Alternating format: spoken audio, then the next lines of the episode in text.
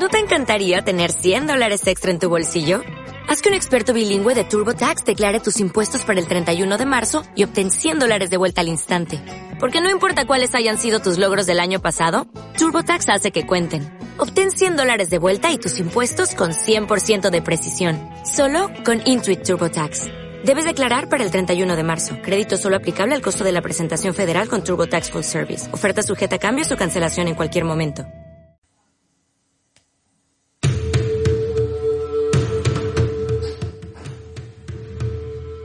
Hola a todos, muy buenas tardes.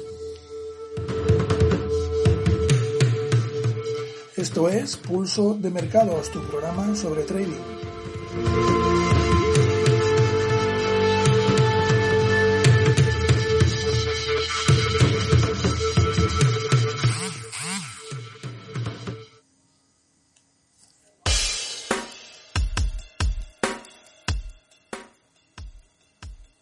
Pues muy buenas tardes a todos. De nuevo estamos aquí en nuestro programa Pulso de Mercados, episodio 257. Ya son muchos episodios de este programa mediante el cual nosotros seguimos el mercado y os contamos un poco lo que vemos en los gráficos. Recordad que este no es ningún programa, digamos, especial, sino que lo que hacemos es revisar los gráficos y comentaros lo que vamos viendo sobre la marcha. Ya empezamos hace mucho tiempo esta serie de podcast de Pulso de Mercados y hemos tenido eh, pues periodos en los cuales no hemos eh, pues eh, publicado con regularidad. Y la razón es que estamos muy concentrados en el tema del trading, estamos cambiando bastantes cosas y además en el tema de nuestro proyecto web, también nuestro proyecto tecnológico relacionado con el trading, con forexperiences.com, pues también están cambiando muchas cosas y esto pues nos resta tiempo. La verdad es que al final em, las personas digamos que se dedican al trading de una forma más o menos profesional tienen poco tiempo para generar contenidos. Esa es la, la realidad que deberíamos entender todos y que eso hace que a veces sea bastante curioso em, que, que gente que genera continuamente contenidos, eh, pues te vaya firmando, te vaya diciendo luego que vive del trading. Pero bueno, ese es otro tema que podemos tratar en otro en otra ocasión. Y además ya os comento que en nuestra nuestro programa en nuestro canal también de podcast en nuestro programa de operativa pues también hemos cambiado un poco el formato y vamos a hablar de estos temas y de otros temas que nos apetezcan sobre el mundo del trading. Os aconsejo que no lo perdáis no os lo perdáis. En, en iBooks lo podéis encontrar al lado de los episodios de Pulso de Mercados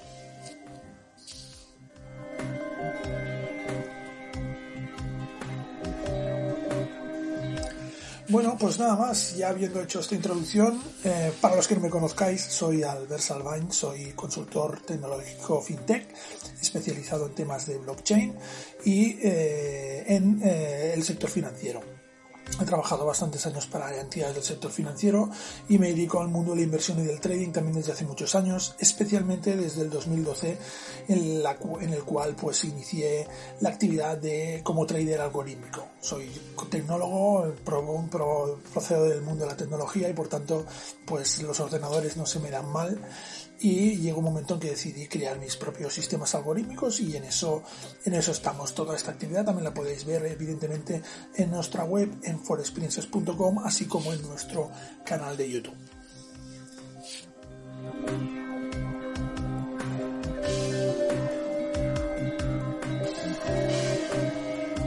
Y en este episodio 257, ¿qué vamos a ver? Pues bueno, vamos a ver un poco cómo está el mercado en general. Vamos a poner un poco las cosas en contexto. ¿Y cuál es el contexto, diréis? Pues bueno, el contexto es un contexto que con la crisis del COVID, pues todos sabemos evidentemente em, que la situación es compleja, la situación es delicada y han tenido que intervenir eh, pues los bancos centrales.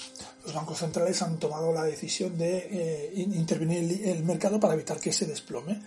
Mm, todos hemos visto pues los movimientos en los mercados financieros de estos últimos meses, sobre todo desde ese fatídico, digamos, 14 de marzo. Y a partir de ahí, pues las cosas han ido evolucionando, El mercado se ha dado la vuelta de una forma bastante, bastante violenta, bastante tensa. Y hay una recuperación en V bastante pronunciada si hablamos de mercados financieros. Luego, si hablamos de la economía, ya esto puede ser otra historia eh, completamente diferente.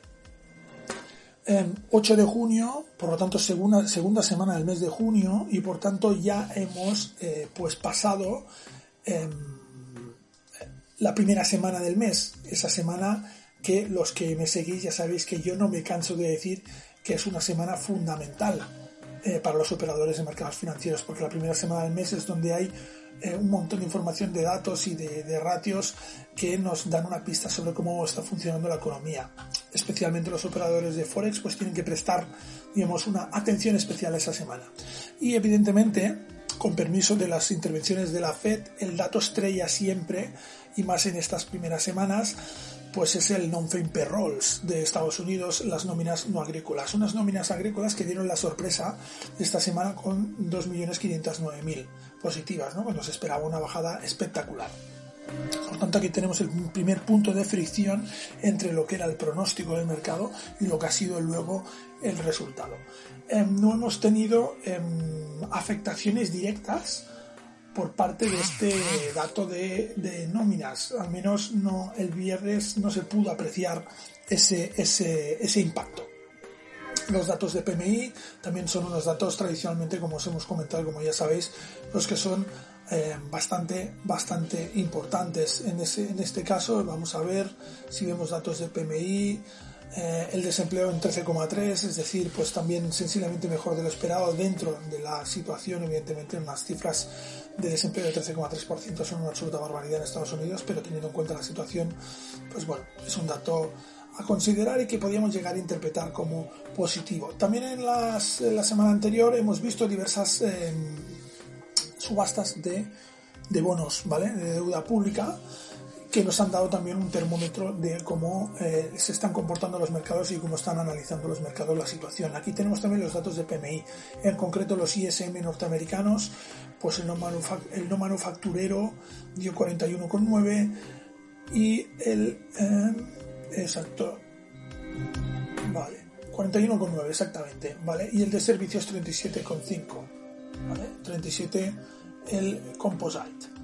Por tanto, bueno, pues son datos eh, que en principio a nivel de valor absoluto podrían parecer malos, desastrosos, pero dada la situación, pues parece que por ahora se está aguantando el golpe. Veremos luego, más a medio y largo plazo, si esta situación es real pues solo, digamos, un espejismo. Em, a estos datos han han eh, seguido pues datos de producción y de importaciones y exportaciones de China, datos de Japón, etcétera, etcétera, ¿no? Como es, como es habitual. Y em, pues em, en el día de hoy hemos tenido datos de producción industrial de Alemania con una importante también reducción. Ha habido un discurso de Christine Lagarde a las 13.45, no ha habido afectaciones eh, destacadas y luego lo que hemos tenido, que es un dato también importante, son subastas de letras de 3 y 6 meses de los Estados Unidos. Eh, subastas que, cuyo tipo de interés ha sido ligeramente superior al esperado. ¿Vale? Por tanto, pues bueno, se percibe quizás en ese sentido a corto plazo un poco más de riesgo de lo que se esperaba. De hecho, si nos vamos al gráfico de, la, de los bonos, podemos ver cómo los bonos han tenido un repunte.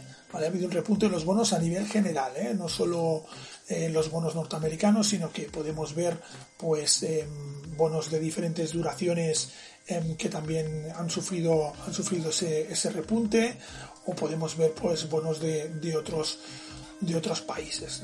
Vamos a ver, estamos aquí trabajando con los gráficos. Bien, perfecto. El bono a dos años es quizás el que no ha resultado tan afectado, el bono a dos años estadounidense. Perdón, no, las letras, las letras, las letras.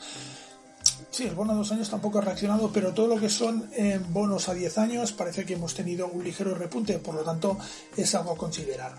Respecto a los otros datos generales, Podemos hablar de las criptodivisas que también se hallan en una fase interesante con un repunte de las cripto con un Ethereum en 241,89 dólares y un Bitcoin en 9.671 dólares sin llegar, sin llegar a em, esa cota psicológica que el Bitcoin de los 10.000, oro 1.695 dólares, por tanto pues eh, bueno, una situación ligeramente contenida con una percepción del riesgo ligeramente al alza. Eh, los índices han seguido escalando, tenemos un Nasdaq que ya supera la situación pre-COVID, por tanto tenemos una situación en renta variable que ya se ha recuperado gran parte de lo perdido en toda esta crisis del COVID. Vamos ahora hablar cómo ha iniciado la semana en los mercados con un euro dólar en 1.1288, bastante horizontal, muy típico de las jornadas de lunes, por tanto no debería tampoco sorprendernos esta situación. 1.1287 bastante neutro y ahora mismo sin em, fuerza ni dirección, digamos, aparente. Está a la espera. Insisto, esto es muy habitual de la jornada de lunes. De hecho, la jornada de lunes es una jornada que estadísticamente, al menos nosotros para nuestros sistemas tendenciales, no acostumbra a irnos nada bien. Libra dólar 1.2689 en su precio de venta en estos momentos. Igual que el euro dólar, tiene un máximo por encima de 1,2729, que es el máximo prácticamente la semana anterior, que es el punto que habrá que vigilar. Por la zona de abajo, pues yo vigilaría el nivel de los 1,2668 aproximadamente. ¿vale? Eh, nuestro sistema trabaja con un indicador que son nubes Ichimoku y la zona inferior de esa nube Ichimoku ahora mismo estaría en esa zona a partir de la cual podríamos ver en caídas más intensas. El que ha caído y con fuerza es el dólar yen, un dólar yen que ahora mismo se intercambia a 108,43 en su precio de venta, cuando pues al inicio de la semana estamos en 109,61, ha perdido 120 puntos el dólar yen, una caída bastante pronunciada. Atención, porque esto puede ser un hecho significativo. Normalmente las caídas de los mercados vienen precedidas de un movimiento intenso del dólar yen. Es bastante habitual. Por lo tanto, seguiremos de cerca este movimiento que va ganando en intensidad y en volatilidad en estos momentos. Ahora mismo está prácticamente en caída libre en el muy, muy en el corto plazo, en el intradía. Hablaremos también del dólar australiano, un dólar australiano que se mantiene relativamente estable, vendiéndose a 0,6994 en estos eh, momentos, bastante neutro, con poca actividad y sin dirección tampoco eh, fijada en estos eh, momentos como os estoy comentando. Em, Vamos a ver también el oro, 1695,57 en estos momentos, saliendo de la zona neutra, saliendo de la zona de rango. Podríamos ver impulsos alcistas en el oro, quizás en la jornada de mañana. Interesante posición la del oro. Em, por tema de redondeo de cifras, pues podríamos establecer ese nivel de 1.700 dólares como un nivel psicológico a considerar de cara a ver eh, pues eh, subidas al alza de cierta intensidad. Por la zona inferior, pues deberíamos tener en cuenta más que nada la zona de los 1.683 dólares aproximadamente. Y vamos a cerrar con el West Texas, West Texas que se intercambia ahora mismo a 38 dólares con 39 centavos el barril en su precio de venta, marcando ahora mismo una rotura de la zona de rango y, empezando a distribuir o a mostrar una disposición a que eh, haya una tendencia bajista en estos momentos. Interesante movimiento, por lo tanto, del... Eh, West Texas. En estos momentos eh, podríamos ver caídas interesantes. No hay zona de soporte en el corto plazo y por tanto podríamos ver una caída potente por debajo de los 37 dólares con 70 centavos. Ahora mismo, justo en directo lo estoy contando, el, nuestro, nuestro sistema de intradía ha abierto una posición a largos en dólar australiano. Lo interesante de esta posición, el, el, bajo riesgo que tiene, porque tiene un stop bastante cercano, por lo tanto es bastante probable que nos salte el stop, y eso sí que es cierto, pero la pérdida será mínima y en cambio pues eh, podemos mm, después de este largo periodo lateral que está desarrollando el dólar australiano, podríamos ver algún impulso interesante. Aparte hay que tener en cuenta también el, el movimiento que está viendo en el dólar yen, por un movimiento a cortos en el dólar, por tanto, el dólar australiano, si se fuera arriba, también estaría corto en dólar. ¿eh? Estaría, eh, digamos, había una correlación entre estos dos movimientos que nos parece muy interesante. Parece que el mercado empieza a moverse. Veremos cómo se configura de cara a la jornada del martes.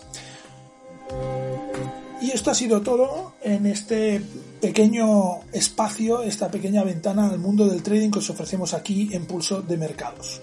Soy Albert Salvain, consultor tecnológico fintech, creador de contenidos en forexperiences.com y trader.